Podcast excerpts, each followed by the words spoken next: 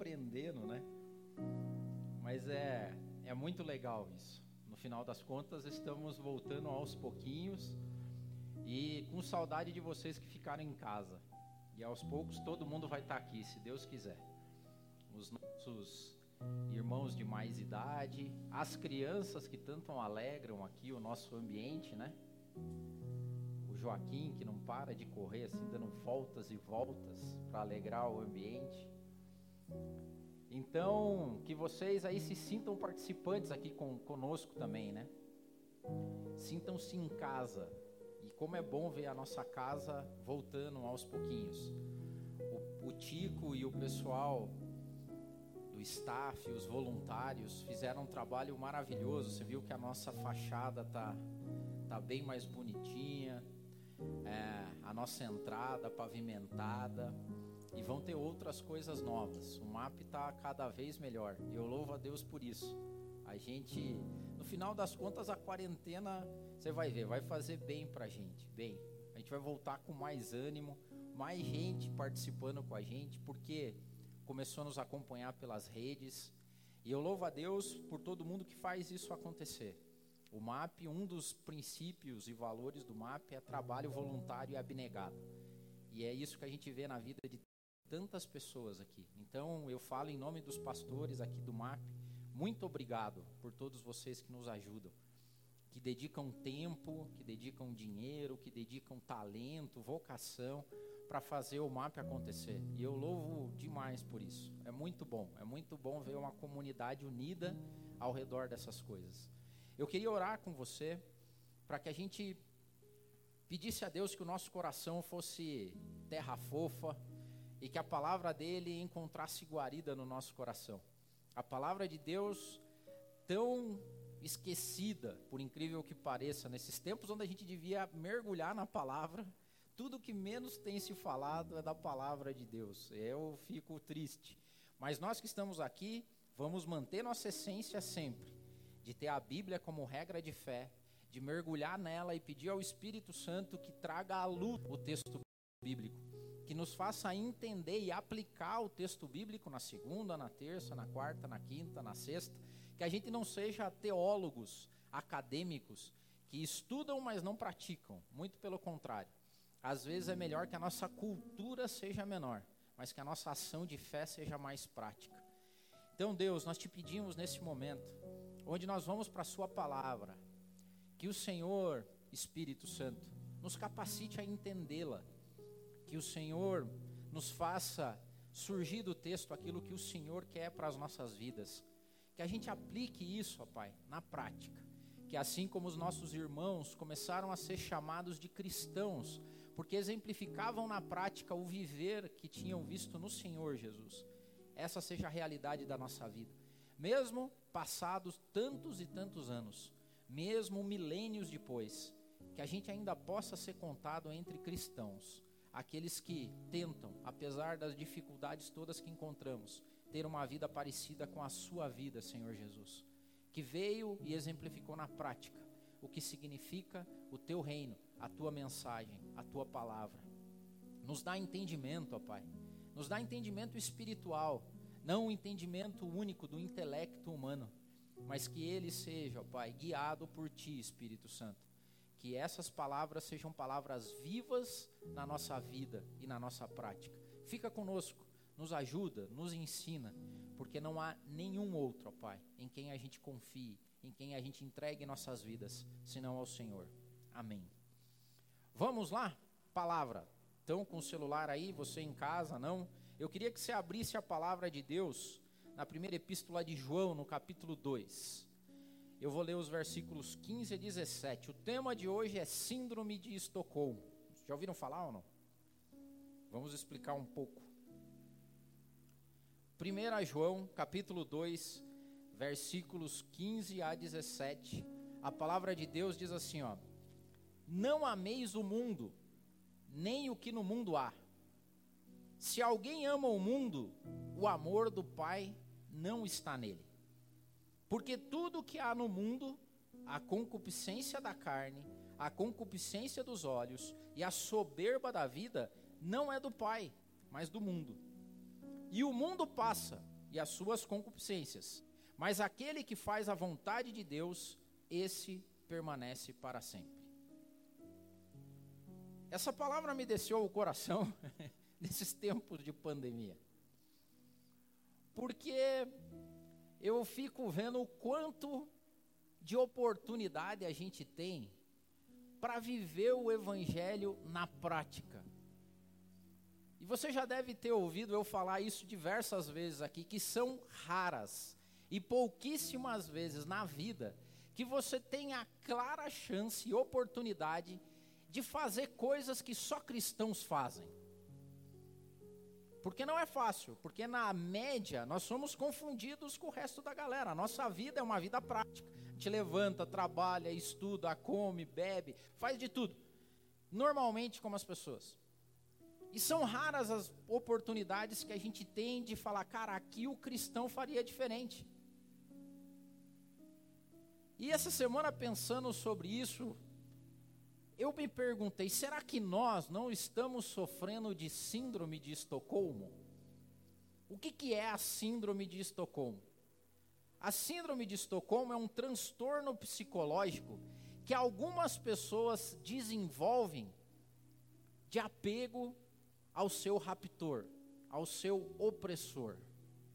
Síndrome de, síndrome de Estocolmo é quando alguém que é raptado, sofre sequestro e cria um laço de amizade, carinho e aproximação com o seu sequestrador. Ou pessoas que viveram opressão enorme, seja num campo de concentração, seja sendo torturado. Quer ver um exemplo de síndrome de Estocolmo que acontece muito hoje? Mulheres que são oprimidas pelos seus parceiros, que apanham em casa, mas que não deixam. Isso é caso comum no Brasil. Agora a gente está vendo aumentar ainda os casos de violência doméstica. E você já deve ter pensado isso, né? Você deve, já ouviu essas histórias. Às vezes tem até alguém que é conhecido, seu, conhecida sua, que você fala assim: Meu Deus, mas por que, que não larga esse cara? Sofre opressão, apanha, sofre assédio moral, intelectual, psicológico. Você fala assim, mas por que, que não deixa? E ela continua apegada àquela pessoa. Essa semana que passou, algum tempo atrás, nós vimos um caso parecido de um senhor é, num bairro nobre, chique, xingando policiais, e você vê a esposa dele com o filhinho no colo, olhando aquela barbaridade, aquele abuso, aquela opressão, mas está ali. Ela ligou. E ela deve estar tá lá ainda na casa, morando com a pessoa. Síndrome de Estocolmo é quando você, mesmo sofrendo opressão, mesmo sabendo que alguém quer o seu mal, você cria laços com essa pessoa, com esse raptor, com esse opressor. Tem casos curiosos e famosos, né? Eu fui pesquisar e um dos casos mais famosos, quando começaram a estudar a síndrome de Estocolmo, aconteceu com a Pat Hearst, em 1974. Ela foi sequestrada quando um grupo terrorista de assalto, que assaltava bancos a sequestrou em 1974. Ela foi hostilizada, ela foi sequestrada, ela sofreu opressão, ela foi ameaçada de morte. Mas quando ela foi liberta depois de um tempo, o que, que ela fez? Ela se juntou a esse grupo terrorista e começou a assaltar bancos também. Galerinha mais descolada quer ver um exemplo bem agora da cultura pop? La Casa de Papel. Onde a Mônica Gastambide, quem acompanha aí, quem curte a Casa de Papel, era uma sequestrada na primeira temporada. E o Denver, né, que era o cara que ficou ali, foi incumbido de matar ela. Deu um tiro na perna dela. Depois tratou do ferimento. Ela se apaixona pelo Denver. Casa, tem spoiler, né? alerta de spoiler. Quem não assistiu, paciência, foi. E quando você vai assistir a série agora, ela é um assaltante agora. Síndrome de Estocolmo é quando você começa a ter tanto relacionamento próximo com o teu opressor, com o teu raptor, com o teu sequestrador, que você começa a ter carinho por ele. Você começa a querer ser igual a ele. E esse transtorno, se a gente for trazer para o lado espiritual, e era isso que eu estava essa semana refletindo, será que nós não estamos sofrendo de síndrome de Estocolmo com o mundo? Será que a gente não está sendo tão hostilizado?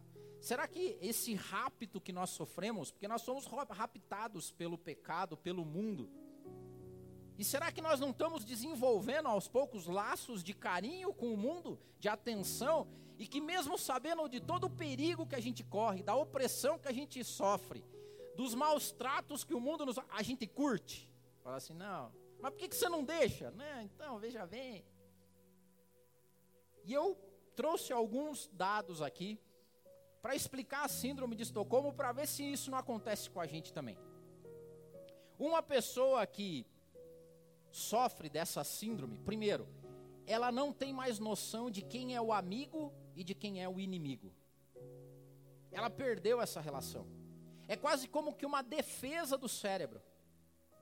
E olha o que, que a palavra de Deus diz: diz que o nosso inimigo tem objetivos. E João 10, 10 disse que o objetivo do nosso inimigo é matar, roubar e destruir. Então tem que deixar claro que não existe bonzinho nessa história. Uma pessoa que priva a liberdade da outra, que sequestra alguém, que abusa, que oprime, que tortura, ele não é bonzinho, ele é um inimigo. Só que a pessoa, naquela relação com o opressor, começa a ter ali. E ele perde essa noção. E a palavra de Deus diz mais assim, ó. Tiago escrevendo, ele diz assim, ó: vocês não sabem que a amizade com o mundo é inimizade contra Deus? Porque qualquer um que quiser ser amigo do mundo constitui-se inimigo de Deus. Só que nessa relação perniciosa com o nosso raptor, com o nosso opressor, a gente começa a perder a noção do perigo. Eu não sei mais quem é meu amigo e quem é meu inimigo. E a sociedade, ela é expert em produzir síndrome de Estocolmo. A travesti de coisa boa.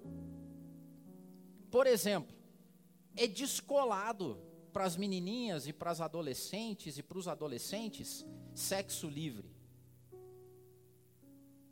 É pernicioso hoje você ver como meninas e meninos na mais tenra idade, crianças ainda, erotizadas. E os pais e a sociedade acham maravilhoso. Olha que lindo, é liberdade. Só que essa mesma sociedade que acha isso legal, tá na vibe, tá no mood, é descolado, é a mesma que depois tem preconceito se essa menina é grávida na adolescência. A mesma cultura social que enaltece e acha descolado a galera que dá um tapa e dá um tirinho, que fica toda, que isso é, agora é a moda dos humoristas. Descolado é você, que fuma uma maconhinha, que dá um cheiro tal. Só que essa mesma sociedade que produz isso, que é pop, que é legal, é a que discrimina, discrimina quando os noiados vêm pedir dinheiro no, no carro. É aquela que não trata bem os caras que vão para a clínica de reabilitação é aquela que não emprega as pessoas que fazem isso. Ou seja, a gente perdeu a noção do que, que é o bom e do que, que é o ruim. Então a gente tem que entender que o mundo hoje não é nosso amiguinho. O príncipe desse mundo tem um objetivo: matar, roubar e destruir. E às vezes tem gente com síndrome de Estocolmo falando: não, isso aí é bonitinho, é descolado. Pessoa sem regra. Então a primeira lição que a gente tem que ter é que as pessoas que não sofrem de síndrome de Estocolmo, elas têm bem claro quem é o inimigo e quem é o amigo. Quem quer o bem e quem quer o mal. Porque o sequestrador e os sequestradores hábeis, eles sabem criar nas pessoas essa ideia de que eu não sou tão ruim assim. Sabe o que, que normalmente os caras fazem? E que a gente vê que essa lógica desperta a síndrome de Estocolmo. O cara te sequestrou. O cara te oprimiu, o cara te torturou. Mas ele faz alguns chamegos. Então, se lembra lá na casa de papel? Do nada os caras entram, tem uma um banquete.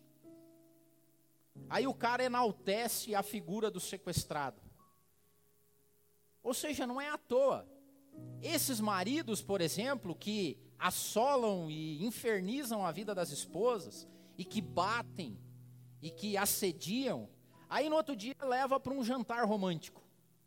Aí chega com uma joia no outro dia. E a pessoa, nossa, ele me ama. Aí no outro dia bate, no outro dia espanca.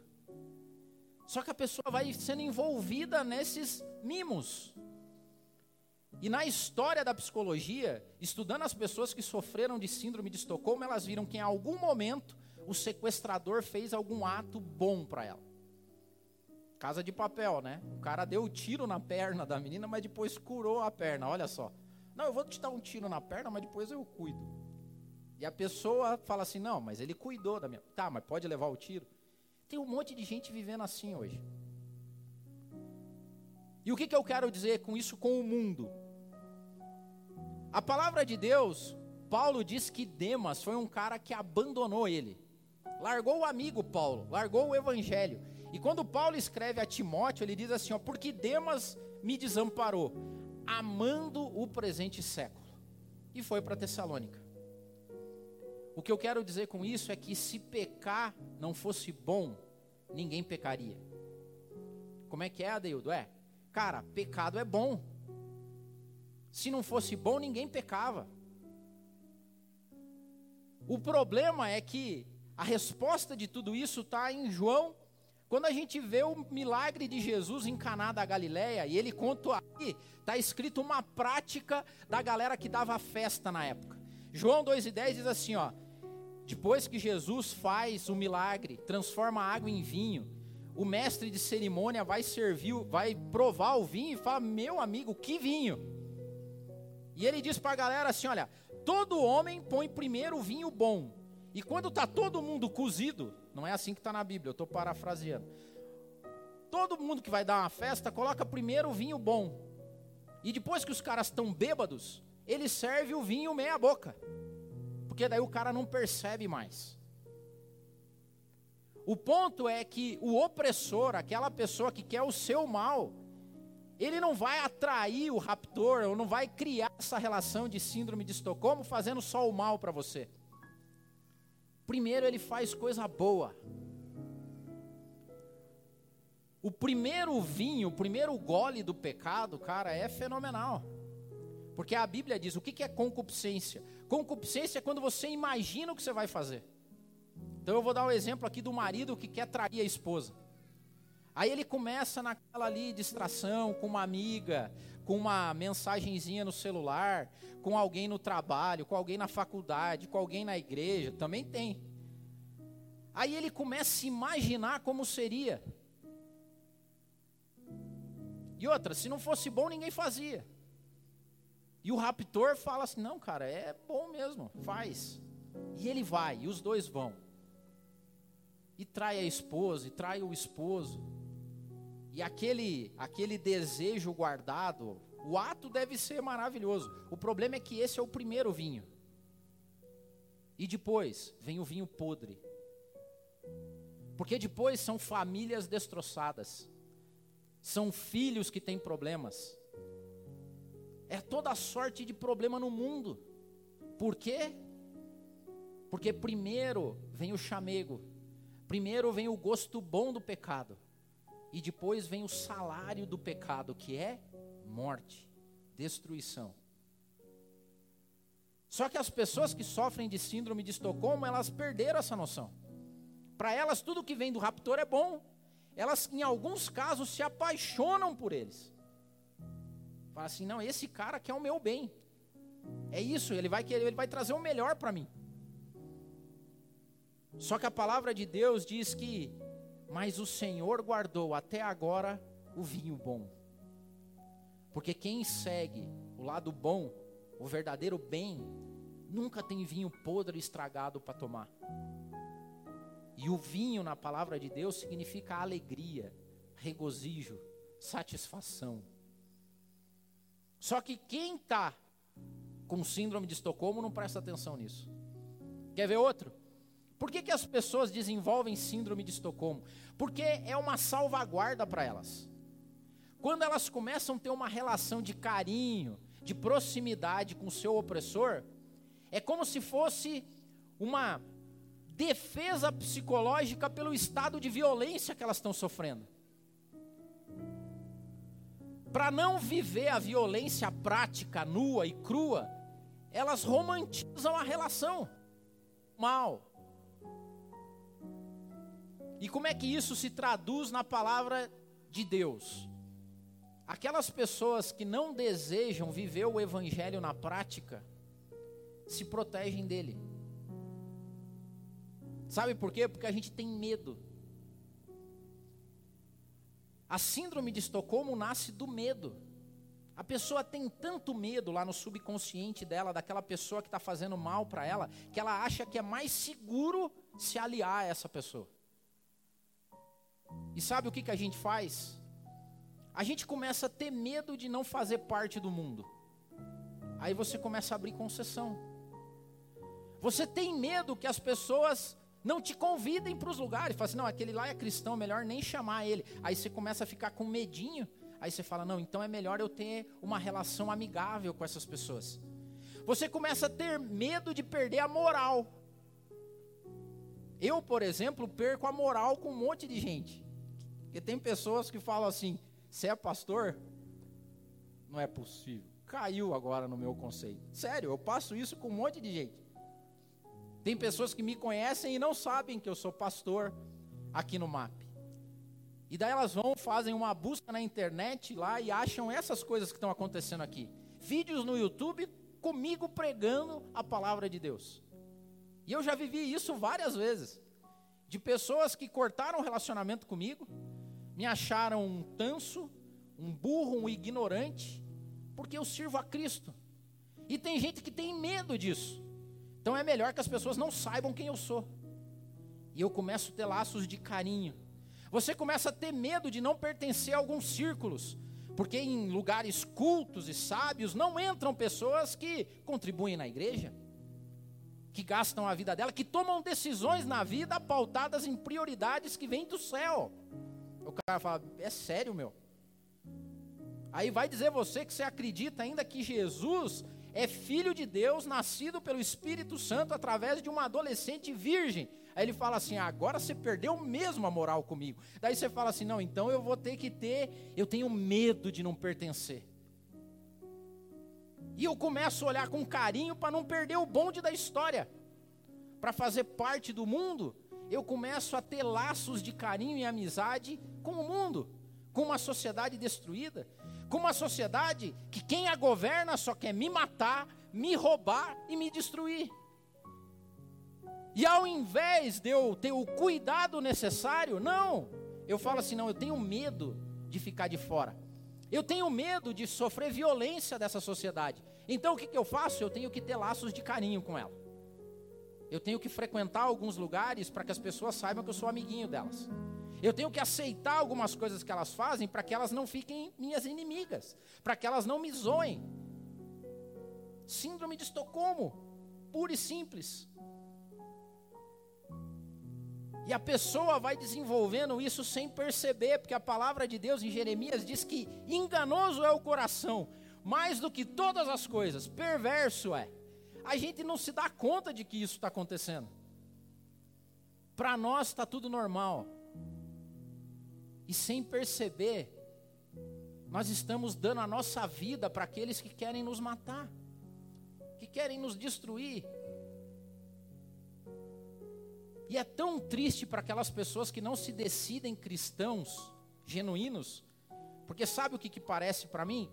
E me perdoem aqui eu fazer essa comparação, mas parece as mulheres que sofrem em casa. Porque eles acreditam que o mundo é bonzinho com eles, mas não. A pior situação que pode existir é o cara que é em cima do muro. Porque ele não tem a consideração dos amigos. Os amigos zoam ele, dão porrada do mesmo jeito. Aí depois faz um agrado, daí tira sarro, daí vira piada, daí não sei o que lá. Velho, tome posição. Saiba quem são os amigos e quem são os inimigos. Se nós somos sequestrados, viva a vida de sequestrado na essência. Não queira ser um sequestrado descolado para ser amigo do raptor. Isso é sim, é burrice. Mas o coração é enganoso. Porque a palavra de Deus diz que concupiscência da carne, a concupiscência é a soberba da vida, a concupiscência dos olhos. Nós somos levados por essas coisas. E cá estamos nós, sequestrados. Isso aqui é um sequestro. Porque C.S. Lewis diz que esse mundo foi invadido pelo nosso inimigo. Então imagine que nós estamos vivendo um grande sequestro. Esse mundo não era para ser assim, ele foi invadido. Ele foi invadido pelo pecado, ele foi invadido pelo mal. E nós estamos vivendo com o nosso sequestrador como? De mãozinha dada. Querendo parecer descolado querendo se parecer com eles. E eles vêm e entregam de repente umas coisinhas boas para a gente. Aí a gente faz. Aí no outro dia ele senta a porrada. Aí você, não, não, mas não, deixa isso. Não, não, não, mas é que é meu amiguinho. Não, é que é assim mesmo. Não, sim que a bunda toca. Aí você passa um tempo de bem com o mundo. Aí de repente dá a louca no mundo. Aí o mundo te. Cara, é uma relação perniciosa com aquelas pessoas sequestradas. E daí você começa a ver que essa reação é pelo medo. Nós temos medo. A gente tem medo de se encontrar com Deus verdadeiramente. Essa é a realidade. As pessoas têm medo de viver o relacionamento puro do Evangelho. Eu vou ler um texto para vocês porque o, o cara que sofre de síndrome de Estocolmo, ele quer se afastar daquela realidade. Aquela cena caótica, aquele sequestro, aqueles maus tratos. Aí ele cria essa ilusão de que ele é amiguinho. E nós temos medo do evangelho. Eu vou ler um texto de Soren Kierkegaard chamado O Último Cristão. Preste atenção o que Soren Kierkegaard diz. A questão é simples. A Bíblia é muito fácil de entender, mas nós cristãos somos um bando de vigaristas trapaceiros. A gente finge que é capaz de entender a Bíblia, porque a gente sabe muito bem que no minuto que a gente compreender ela, nós estaremos obrigados a agir em conformidade com o que ela diz. Olha o que ele diz: tome qualquer palavra do Novo Testamento e esqueça tudo, a não ser o seu comprometimento de agir em conformidade com ela. Meu Deus, dirá você, se eu fizer isso que a palavra de Deus manda, a minha vida estará arruinada. Como é que eu vou progredir na vida? Aqui jaz o verdadeiro lugar da erudição cristã. A erudição cristã é a prodigiosa invenção da igreja para se defender da Bíblia. Para assegurar que a gente continue sendo bons cristãos sem que a Bíblia chegue perto demais. A erudição sem preço. O que seria de nós sem você? Terrível coisa é cair nas mãos do Deus vivo. De fato, terrível coisa é estar sozinho com o Novo Testamento. O cara que é sequestrado e sofre de síndrome de Estocolmo, ele tem medo da violência. Ele tem medo de sofrer maus tratos. Olha que louco que é isso na cabeça da pessoa. E ao invés de fugir do inimigo, ele se aproxima do inimigo. É como se fosse um bajulador do inimigo. Fica ali próximo, porque ele acha que se ele ficar pertinho do inimigo, ele vai sofrer pouca violência. E de vez em quando vai receber até um presentinho. Só que a intenção do, do sequestrador, do maligno, é matar, roubar e destruir.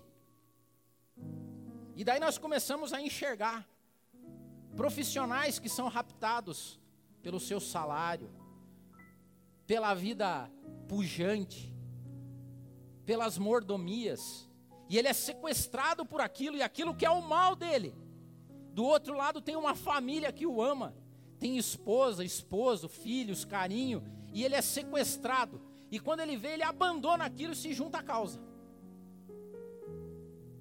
Como eu já vi isso acontecer. É como os jovens que são sequestrados quando vão para a universidade. Eu vivi isso na pele. Quando eu passei no vestibular, que eu estava voltando para Curitiba, quem veio me trazer até Londrina para eu pegar o meu ônibus para vir para Curitiba foi o pastor Pedro, em Bela Vista. E eu jamais esqueci as palavras do pastor Pedro. Porque ele veio me trazendo para a rodoviária e ele falou assim: Você vai viver o momento mais difícil que um jovem vive, que um jovem cristão vive.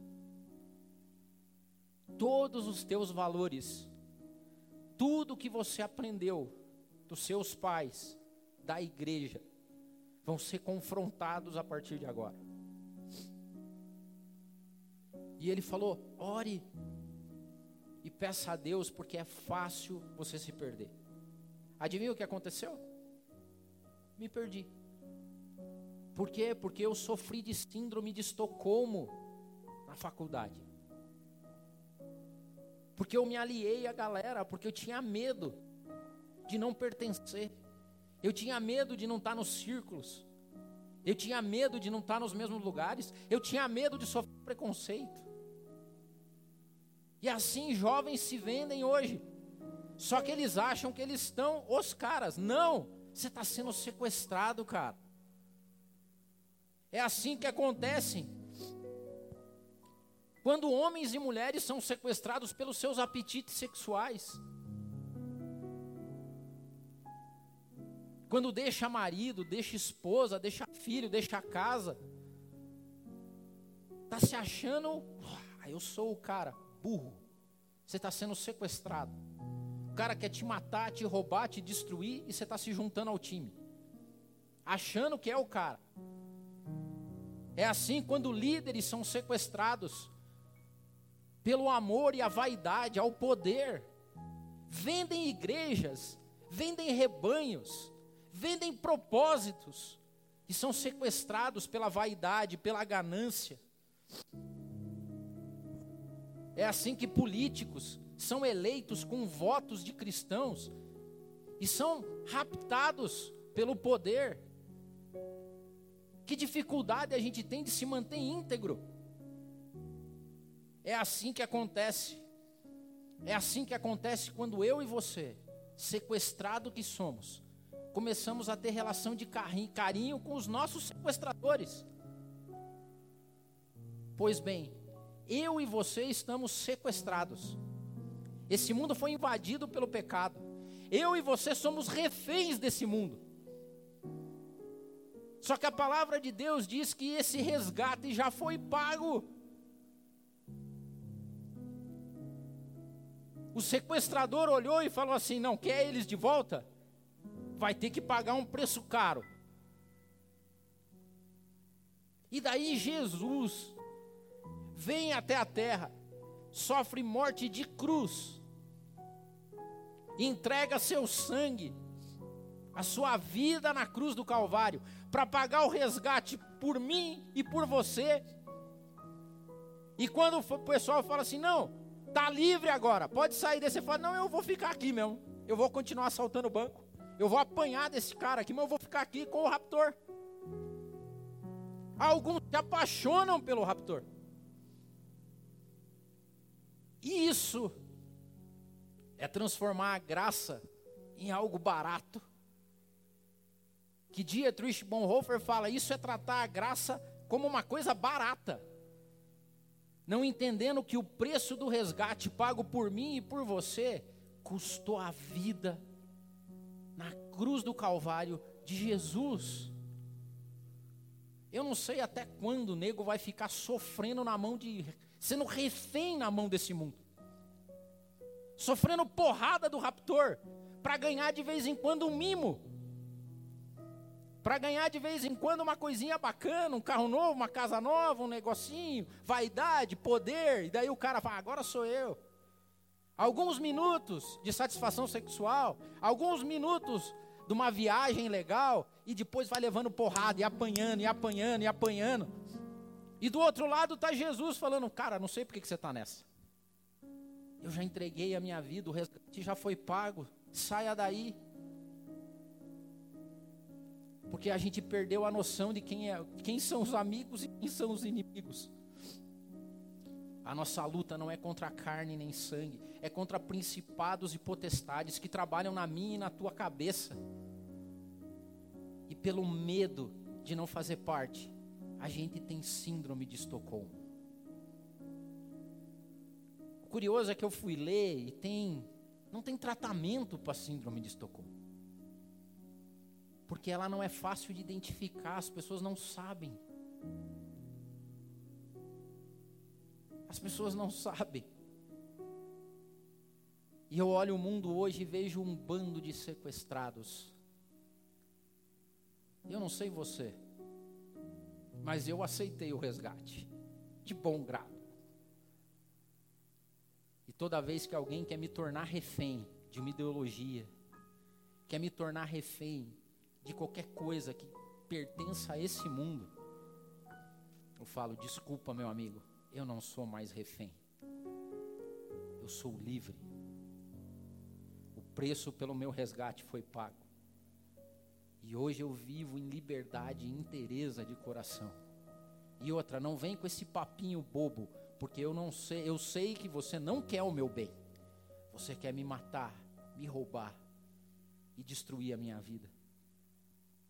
Mas tem um no céu que entregou tudo que ele era e tinha, para que eu e você fôssemos livres. Receba a liberdade de Deus a liberdade que foi comprada para você na cruz do Calvário. Pare de flertar com o mundo, pare de achar que os teus inimigos querem o teu bem. Pare de servir de foco de ira e violência. Viva a inteireza de Deus. Eu vou dizer para você que não tem vida melhor do que essa.